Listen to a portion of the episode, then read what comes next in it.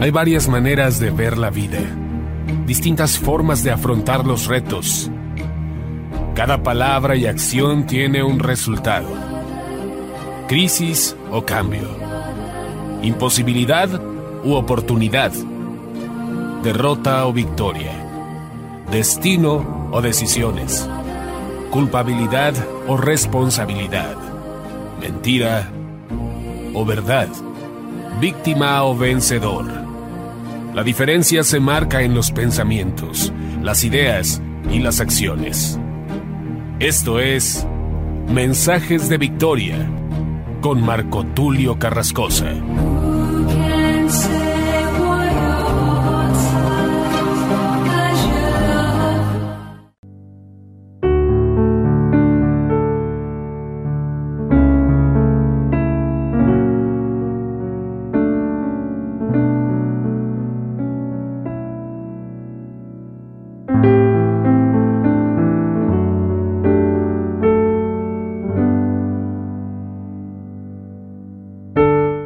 Hermanos y amigos, qué gusto poderles saludar nuevamente a través de la radio, a través de internet. Hoy estoy compartiéndoles el episodio número 10 de la serie La paternidad de Dios. A este episodio número 10 lo he titulado Solo mi Padre es bueno. ¿Cuántos hemos escuchado ese pasaje cuando el joven rico se acerca a Jesús y le dice, Maestro bueno? Y Jesús le responde de una manera muy contundente, ¿por qué me llamas bueno? Solo Dios es bueno. Pero le hace la pregunta, ¿por qué me llamas bueno? Y esta pregunta yo quería colocarla como el título de este episodio, sin embargo, para ser más claro, le he puesto, solo mi Padre es bueno. Pero la pregunta de Jesús y su respuesta tiene que ver precisamente con revelarse. La pregunta, ¿por qué me llamas bueno? No es porque él no sea bueno, sino porque el joven rico le estaba llamando bueno. Esa es la pregunta. Y número dos, cuando Jesús declara solamente Dios es bueno, Él nos está excluyendo de esa frase, porque Jesús es Dios, Jesús es el Dios hecho hombre.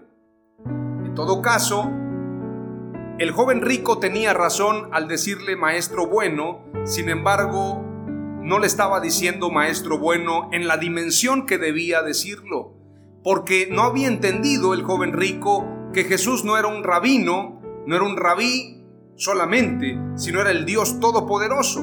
Lo que tenía que hacer el joven rico era postrarse delante de él, humillarse y decir, Dios mío, te adoro con todo mi corazón, permíteme heredar la vida eterna. Pero el joven rico hizo una pregunta muy cómoda. Maestro bueno, ¿qué haré para heredar la vida eterna? Hay mucha gente que vive acomodada, hay gente que le ha ido muy bien en la vida.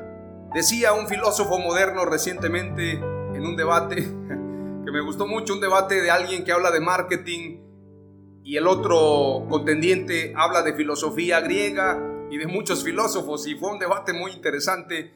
Pero este personaje decía que no a todos les ha ido bien en la vida porque se lo merezcan me gustó mucho porque es cierto, hay millonarios, hay gente exitosa que de alguna manera le llegó el éxito a través de los padres, a través de un negocio millonario que se hizo en una gestión, algo así como de suerte.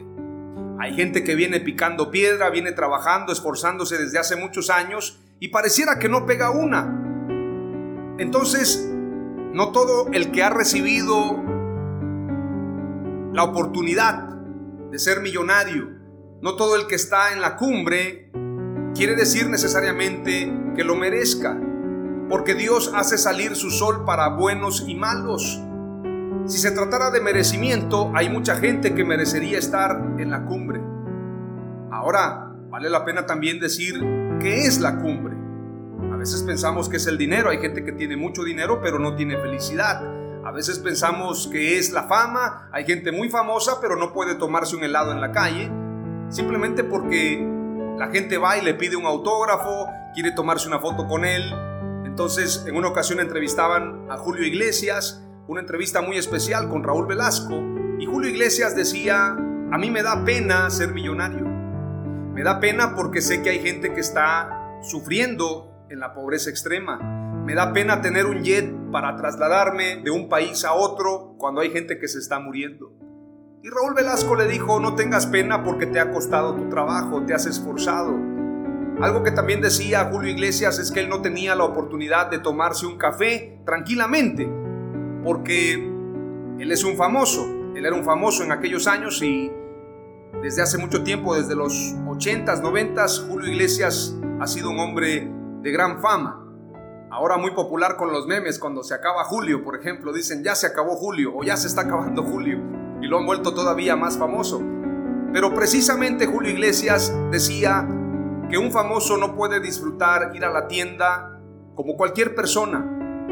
En otra ocasión le preguntaban a Cristiano Ronaldo, ¿qué harías si no fueras futbolista? Y él dijo cualquier cosa, ir a la tienda, ir al súper, tomarme un café, caminar por la calle. Haría eso. Pero estos famosos no lo pueden hacer precisamente porque la fama y el éxito no se los permite. Entonces, como decía Facundo Cabral, a veces conviene más ser un poco desconocido porque puedes viajar a cualquier lugar, puedes sentarte en cualquier mesa. O como decía Leonardo DiCaprio en la película Titanic, yo viajo en tercera clase, pero hoy me puedo sentar con ustedes en primera clase, así que soy bienaventurado. Entonces el joven rico precisamente se acerca a Jesús y le dice maestro bueno. Sin embargo, la dimensión de las palabras del joven rico no llegan a cumplir, valga la redundancia, con el cumplido que quería darle el joven rico a Jesús. Ciertamente es un buen reconocimiento, pero Jesús es más que un maestro bueno, es el Dios todopoderoso hecho hombre. Y Marcos, en el capítulo 10, nos muestra precisamente esta bondad de Jesús. Si usted lee todo el capítulo 10 de Marcos, va a encontrar en el versículo 1 cuando Jesús enseña sobre el divorcio. Dicho sea de paso, hoy en día Mucha gente piensa que el divorcio es algo permitido por Dios, es algo que de alguna forma no es pecado. Alguien decía, no me voy a ir al infierno por divorciarme. Sin embargo, cuando Jesús enseñó acerca del divorcio, fue muy contundente en su palabra. Y estoy mencionando el capítulo 10 desde el versículo 1, hablando del divorcio, porque vienen tres títulos en el capítulo 10 en esta versión Reina Valera, Jesús enseña sobre el divorcio del versículo 1 al versículo 12. Jesús recibe a los niños, versículo 13 al versículo 16. Y luego nos encontramos en el versículo 17 en adelante, precisamente del capítulo 10 de Marcos, y encontramos este título que dice, un rico se niega a seguir a Jesús. Si leyéramos la Biblia sin estos títulos que han puesto los traductores, aquellos que hacen la transliteración de los textos, entenderíamos el contexto de lo que nos está explicando Marcos en el capítulo 10. Hablando del divorcio, Jesús dijo que el divorcio se había permitido a causa de la dureza de los corazones. Veamos lo que dice el versículo 1 en adelante y voy a leer rápidamente para que lo guardes en tu corazón. Después Jesús salió de ese lugar y llegó a la región de Judea y al otro lado del río Jordán. Nuevamente se reunió mucha gente junto a Jesús, él les enseñaba como de costumbre. También llegaron algunos fariseos que querían poner a prueba a Jesús y le preguntaron si está bien que un hombre se divorcie de su mujer. Jesús les contestó, ¿qué les ordenó Moisés? Ellos respondieron, Moisés permitía que un hombre se divorciara de su mujer escribiéndole una carta o un certificado de divorcio. Jesús le dijo, Moisés escribió ese mandamiento debido a la terquedad de ustedes. en otra versión dice, debido a la dureza de vuestros corazones. Pero en el comienzo de la creación Dios hizo al hombre y a la mujer. Por eso el hombre dejará a su papá y a su mamá para unirse a su esposa, y los dos serán un solo ser. Así que ya no son dos, sino uno solo. Por tanto, lo que Dios ha unido, que ningún ser humano lo separe. Cuando ya estaban en la casa, los seguidores le volvieron a preguntar sobre el divorcio. No se quedaron conforme porque ellos sabían que la enseñanza que les daba a los fariseos era de una manera no tan clara, con parábolas les hablaba. pero a los discípulos les hablaba claramente. Entonces le preguntan nuevamente en casa acerca del divorcio y Jesús les contestó, el que se divorcia de su mujer y se casa con otra comete adulterio contra su mujer. Y la mujer que se divorcia de su esposo y se casa con otro también comete adulterio. Dicho sea de paso, este pasaje no se lee en las iglesias, no se repasa. La gente quiere de alguna forma tener un evangelio acomodado a su vida. Este pasaje no les gusta. ¿Cómo voy a soportar a ese hombre? Le huelen mal las patas, le huelen mal los pies, eh, tiene mal aliento, es iracundo, no trabaja, es un borracho, anda mirando mujeres, bueno, qué sé yo. Tiene una serie de defectos, entonces la mujer se quiere divorciar. El hombre, no digamos, no, esa mujer es de lo peor, estoy batallando con mi suegra, con mi suegro, son terribles, por si fuera poco, es una mujer celosa, controladora, controla mi salario, controla mi tiempo, controla mi Facebook, controla todo. Ya no la soporto. Entonces queremos encontrar pasajes que se acomoden a lo que nosotros deseamos. Por esto la escritura dice que en este tiempo, en el postrer tiempo, buscarán maestros conforme a sus concupiscencias. Amontonarán maestros, es decir, a ver, me gusta este porque me habla de prosperidad. Me gusta este otro porque me habla de alcanzar el éxito. Me gusta este otro porque no me condena. Me gusta este otro porque me habla de gracia. Entonces amontonan maestros en las televisoras, en las radios, en el Facebook, en el Internet, conforme a sus concupiscencias y entonces están perdiéndose porque se convierten en ciegos guías de ciegos. Luego continúa, y voy a aterrizar este mensaje brevemente, el versículo 13 habla precisamente de los niños. Luego le trajeron niños a Jesús para que los bendijera, pero los seguidores de Jesús los regañaron. Cuando Jesús se dio cuenta de eso, se enojó y les dijo, dejen que los niños vengan a mí, no se lo impidan, porque el reino de Dios es de los que son como ellos. Les digo la verdad, el que no acepta el reino de Dios como un niño, no entrará jamás en él. Jesús tomó a los niños en sus brazos y los bendijo imponiéndoles las manos. Estamos encontrando a un maestro bueno que enseña la verdad del Evangelio, que enseña la sana doctrina, que les dice claramente, Moisés les permitió esto a causa de vuestra terquedad, a causa de vuestros corazones endurecidos, que además bendice a los niños. Un maestro bueno, alguien que hacía milagros, resucitaba a los muertos, sanaba a los enfermos, daba vista a los ciegos, hacía milagros poderosos. Estamos hablando de Jesús, el Maestro bueno, el buen pastor que su vida da por las ovejas. Sin embargo, cuando leemos el versículo 17, encontramos a un rico que se niega a seguir a Jesús.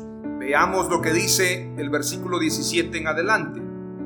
Cuando Jesús estaba saliendo, es decir, cuando salía de dar estas enseñanzas, un hombre se acercó corriendo, se arrodilló ante él y le dijo, se arrodilla reconociéndolo, se acerca corriendo, es cierto, pero no para pedir perdón de sus pecados, no para buscar el reino de los cielos y su justicia, sino para pedirle que le diga cómo heredar el reino de los cielos. Veámoslo e imaginemos lo que la escritura dice. Cuando Jesús estaba saliendo, un hombre se acercó corriendo, se arrodilló ante él y le dijo, Maestro bueno, ¿qué debo hacer para tener vida eterna? Jesús le contestó, quiero decirle, se arrodilló ante él, pero no había arrepentimiento. Hay gente que se arrodilla, hay gente que va a la iglesia, hay gente que va a una congregación, hay gente que va a recibir la Santa Cena, hay gente que recibe la comunión, pero no está arrepentida, porque el arrepentimiento se muestra con un corazón contrito y humillado. Al corazón contrito y humillado no despreciará a Dios. No basta con hincarse, no basta con decirle Señor, Señor, como dice la Escritura, no todo el que me diga Señor, Señor, heredará el reino de Dios. Jesús respondió, ¿por qué me llamas bueno? Solo Dios es bueno. Pero esto no quiere decir que Jesús no fuera Dios o que Él se haga a un lado, sino Él está diciendo, ¿por qué me llamas bueno? ¿Sabes quién soy? La escritura no dice así, pero la pregunta es clara, ¿por qué me llamas bueno? ¿Por qué me llamas a mí bueno? Solo Dios es bueno. Pero si hacemos concordancia con lo que dice Juan capítulo 5, versículo 41 en adelante, dice, Gloria de los hombres no recibo, mas yo os conozco que no tenéis amor de Dios en vosotros. Yo he venido en nombre de mi Padre y no me recibís. Si otro viniere en su propio nombre, a ese recibiréis. ¿Cómo podéis vosotros creer? Pues recibís gloria los unos de los otros y no buscáis la gloria que viene del Dios único. No penséis que yo voy a acusaros delante del Padre. Hay quien os acusa, Moisés, en quien tenéis vuestra esperanza.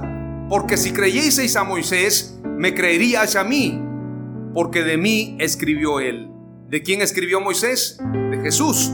No solamente profetizó de él, escribió de él, sino que Dios mismo le dio las tablas y le dijo lo que iba a escribir. Porque recuerden que las segundas tablas fueron escritas por Moisés. Las primeras las escribió Dios, pero las segundas las escribió Moisés. Es decir, Moisés escribió en ellas. Entonces cuando Jesús dice, porque de mí escribió él, se refiere a que Moisés profetizó de él, pero también se refiere que Moisés recibió la palabra de parte de Jesús. Aunque Moisés no conoció a Jesús, solamente vio las espaldas. Nadie conoce a alguien por ver las espaldas, sino cuando vemos su rostro. Y Jesús se dio a conocer a la humanidad y mostró el rostro de Dios. Por esto Jesús declaró, ¿cuántos profetas desearon ver y oír lo que vosotros veis y oís? Muchos lo desearon, pero no lo vieron. Pero los que vieron esa gloria, vieron la gloria del unigénito del Padre, del Dios hecho hombre. Entonces Jesús declara, pero si no creéis a sus escritos, ¿cómo creeréis a mis palabras? Si los escritos son escritos por las palabras de Dios. Es decir, la palabra de Dios está escrita, está el logos y está el rema.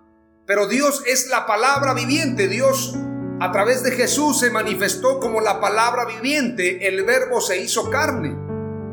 En este pasaje de Juan capítulo 5, verso 41 declara, Gloria de los hombres no recibo. Es decir, si alguien viene y felicita a Jesús, si alguien le hace un cumplido, pero no es de corazón, Jesús declara, gloria de los hombres no recibo. Dios no quiere alabanzas de labios. Además, declara el verso 42, mas yo os conozco que no tenéis amor de Dios en vosotros. Ahora vamos a ver que el joven rico no tenía amor a Dios ni tenía amor por su prójimo, sino que él tenía solamente religión. Veamos lo que dice el verso 19 en adelante. Tú sabes los mandamientos, no mates, no cometas adulterio, no robes, no des falso testimonio, no engañes y respeta a tu papá y a tu mamá. Estoy leyendo una versión actual. El hombre dijo, Maestro, yo he cumplido esos mandamientos desde que era joven. ¿Usted cree que el joven rico había cumplido todo eso? Tal vez de cierta forma, pero no a cabalidad, porque bien dice la escritura en el libro de Romanos, no hay justo ni aún uno. El único justo, el único santo es nuestro Señor Jesucristo. Más adelante les voy a leer un verso que dice, no hay santo como el Señor. De este versículo se escribió el canto que canta precisamente Tony Pérez del grupo Inspiración.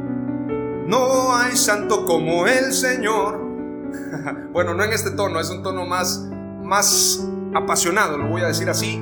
Y Tony Pérez con este canto proyectaba una adoración total a Dios, porque no hay santo como el Señor, no hay santo como Él. Él es el único santo y perfecto. Entonces el joven rico está diciendo algo que no es verdadero. Jesús lo miró con afecto y le dijo, te hace falta una cosa, ve y vende todo lo que tienes Dales ese dinero a los pobres y así tendrás un tesoro en el cielo. Luego ven y sígueme. Hablando de cumplir con lo que dice la escritura, el que quiera seguirme, niéguese a sí mismo, tome su cruz y sígame. Ahora usted va a ver que el joven rico no amaba verdaderamente a Dios. Lo vamos a ver precisamente en el versículo 22 en adelante. El hombre quedó muy desilusionado por las palabras de Jesús y se marchó muy triste porque tenía muchos bienes. Jesús miró alrededor y les dijo a sus seguidores, qué difícil es para los ricos entrar al reino de Dios. El joven rico prefirió las riquezas en lugar de seguir a Jesús. Ahí demostró su amor. Por esto la escritura dice que nadie puede servir a dos señores, porque amará a uno y aborrecerá al otro. No se puede servir a Dios y a las riquezas. No es malo ser rico. Lo malo es amar a las riquezas más que a Dios, amar los deleites más que a Dios. Si tú eres rico, si tú eres millonario, pero estás dispuesto a dejarlo todo por Jesús, entonces verdaderamente estás en el lugar correcto. Pero si tú no estás dispuesto a dejar tu riqueza, a dejar la fama, a dejar lo que has logrado, entonces tienes un ídolo al cual has puesto en tu corazón que tiene que ver con las riquezas, que tiene que ver con lo que tú anhelas, con tu egocentrismo y no tiene que ver con Dios. Por esto Jesús declara, qué difícil es para los ricos entrar al reino de Dios. Sus seguidores se asombraron por esas palabras, pero Jesús les dijo, hijos míos, qué difícil es entrar al reino de Dios. Es más fácil que un camello pase por el ojo de una aguja que un rico entre al reino de Dios. Luego dice, ellos quedaron aún más asombrados y comentaban entre sí, entonces ¿quién podrá salvarse? Mirándolos Jesús dijo, eso es imposible para los hombres, pero no para Dios. Para Dios todo es posible. Pedro comenzó a decirle, nosotros dejamos todo por seguirte. Jesús les dijo, les digo la verdad, todo el que dejó casa, hermanos, hermanas, mamá, papá, hijos o tierras por mí o por mi mensaje, recibirá cien veces más de lo que dejó. En este mundo tendrá más casas, hermanos, hermanas, mamás, hijos y tierras, aunque con persecuciones, y también será recompensado con la vida eterna en el mundo que está por venir. Pero muchos de los que ahora son los primeros serán los últimos, y muchos de los que ahora son los últimos serán los primeros. Después de este pasaje Jesús habla de su muerte. Pero qué importante que Jesús se presenta como maestro bueno, como el maestro que está dispuesto a llevarnos a la vida eterna, pero además de esto se muestra como el buen pastor que su vida da por las ovejas. Él está dispuesto a dar su vida y su mayor enseñanza tiene que ver con la cruz del Calvario. Por esto Jesús dijo, el que quiera seguirme, niéguese a sí mismo, tome su cruz y sígame. Versículo 32 en adelante dice, iban por el camino a Jerusalén y Jesús caminaba adelante de ellos. Sus seguidores estaban asombrados y los que iban detrás de ellos estaban asustados. Jesús tomó aparte otra vez a los doce y empezó a decirles qué le iba a pasar. Escuchen, estamos camino a Jerusalén el Hijo del Hombre será entregado a los jefes de los sacerdotes y a los maestros de la ley, y ellos lo condenarán a muerte. Después lo entregarán a los que no son judíos, quienes se burlarán de él, lo azotarán, le escupirán y lo matarán, pero tres días después resucitará. Después de hablarles acerca de cómo heredar la vida eterna, les habla acerca de su muerte. Esto tiene que ver con el camino, esto tiene que ver con estar apasionado por Dios, estar entregado por Él. Negarse a sí mismo, tomar la cruz y seguirlo es estar dispuesto a todo. Y si Jesús entregó su vida por nosotros, tú y yo tenemos que entregar nuestra vida por Él. Hay varios pasajes en la Biblia. El Salmo 145, verso 9 en adelante, nos habla acerca del buen pastor y acerca de la justicia, acerca de la bondad de Dios. Si tú lees el Salmo 145, verso 9, dice, el Señor es bueno para con todos y su compasión sobre todas sus obras.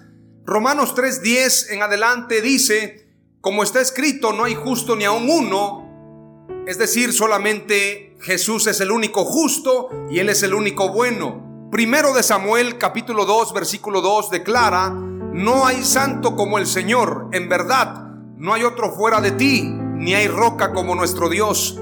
Este pasaje nos muestra que Jesús es el único Dios. No hay santo como Jesús. En verdad no hay otro fuera de Él. No son tres, es uno. Ni hay roca como nuestro Dios. La roca es Jesús, la roca es nuestro Dios.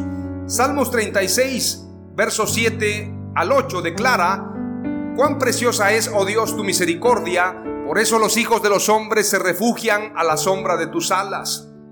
Salmos 86.5 declara, Pues tú, Señor, eres bueno y perdonador, abundante en misericordia para todos los que te invocan. Por esto Jesús cuando perdonaba decían, ¿quién es este para perdonar pecados si solamente Dios puede perdonar pecados? Porque Jesús es Dios.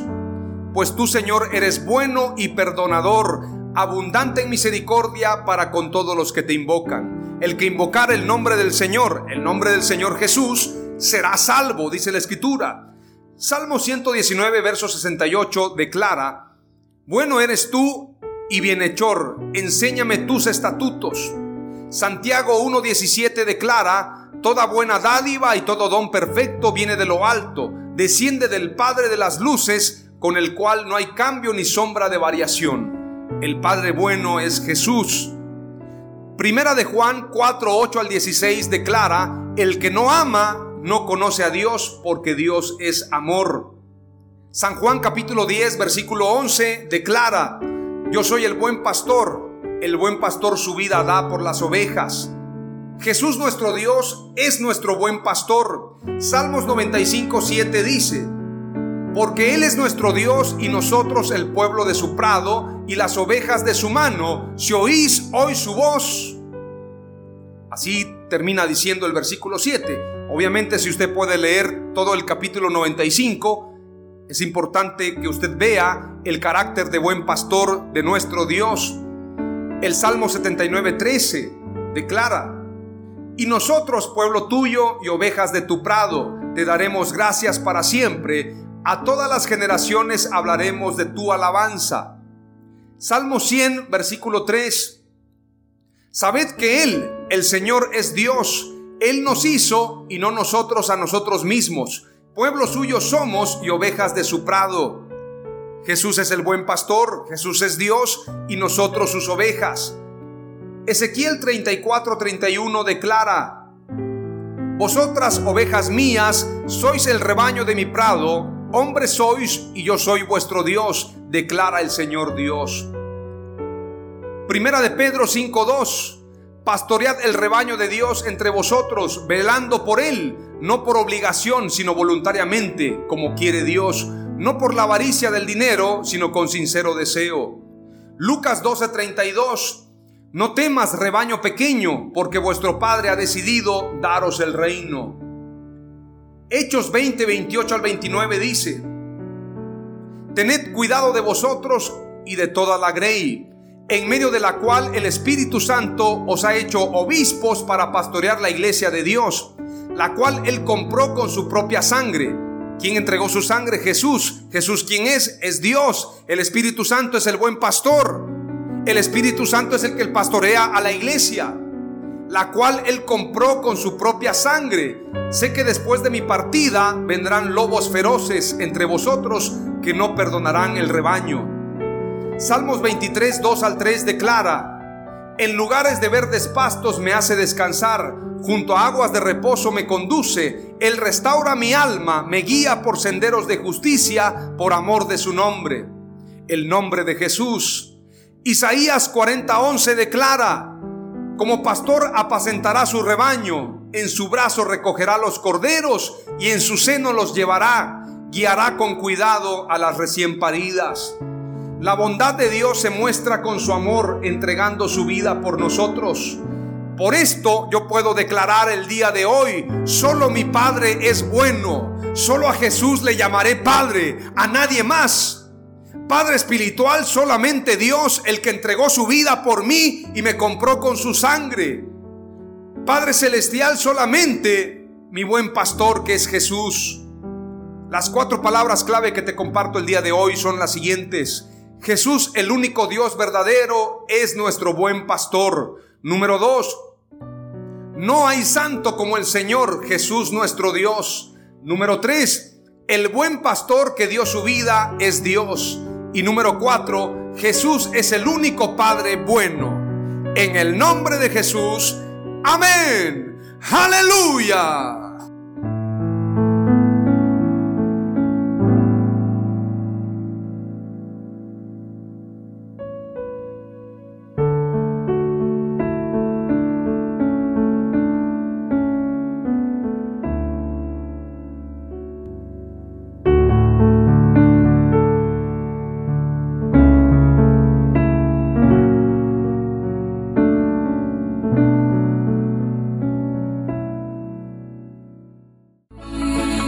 Fue Mensajes de Victoria con Marco Tulio Carrascosa. Gracias por escucharnos y seguirnos en nuestras redes sociales. Si deseas invitarnos a tu ciudad, escríbenos por inbox o al WhatsApp 961 66 882 99 961 66 882 99.